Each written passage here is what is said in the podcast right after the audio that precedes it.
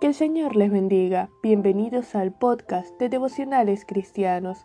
Estamos estudiando la serie Rescatados para mostrar a Cristo Jesús. El devocional de hoy lleva por título Hay gozo en el cielo. Lucas 15 versos 8 al 10 dice el texto bíblico. ¿O qué mujer que tiene diez dracmas si pierde una dracma, no enciende la lámpara y barre la casa y busca con diligencia hasta encontrarla, y cuando la encuentra, reúne a sus amigas y vecinas diciendo, Gozaos conmigo, porque he encontrado la dracma que había perdido. Así os digo, que hay gozo delante de los ángeles de Dios por un pecador que se arrepiente. El dracma era una moneda de plata que equivalía aproximadamente al salario de un día, y probablemente esta moneda era parte de una cadenita que se usaba en la cabecera para indicar que estaba casada.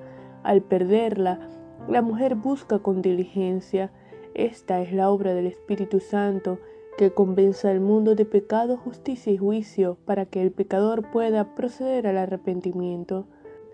Pero esta parábola refiere que la mujer enciende la lámpara y barre el suelo, nosotros somos la luz del mundo. Nos corresponde reflejar la luz de Cristo a través de nuestro testimonio, anunciando y pregonando las buenas nuevas de salvación. Somos instrumentos en manos del Espíritu Santo para llevar a cabo su obra. Y cuando el pecador se arrepiente, hay gozo en el cielo, delante de los ángeles de Dios, pues Cristo vino a buscar lo que se había perdido y ese es fruto de su sacrificio, de su eterno amor y su gracia inmerecida, lo que nos lleva a reflexionar, ¿estamos siendo luz? ¿Estamos reflejando la luz de Cristo? ¿Qué dice nuestro testimonio? ¿Anunciamos las buenas nuevas de salvación?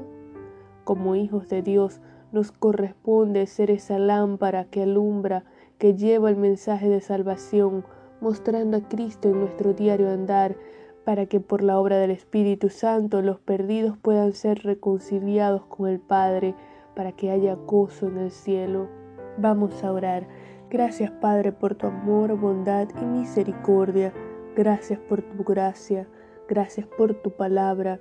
Ayúdanos Dios a ser la luz del mundo, a ser un instrumento en tus manos, que podamos anunciar tu mensaje de salvación a los perdidos, que nuestro testimonio refleje la luz de Cristo, que podamos mostrar a Cristo en nuestro diario andar.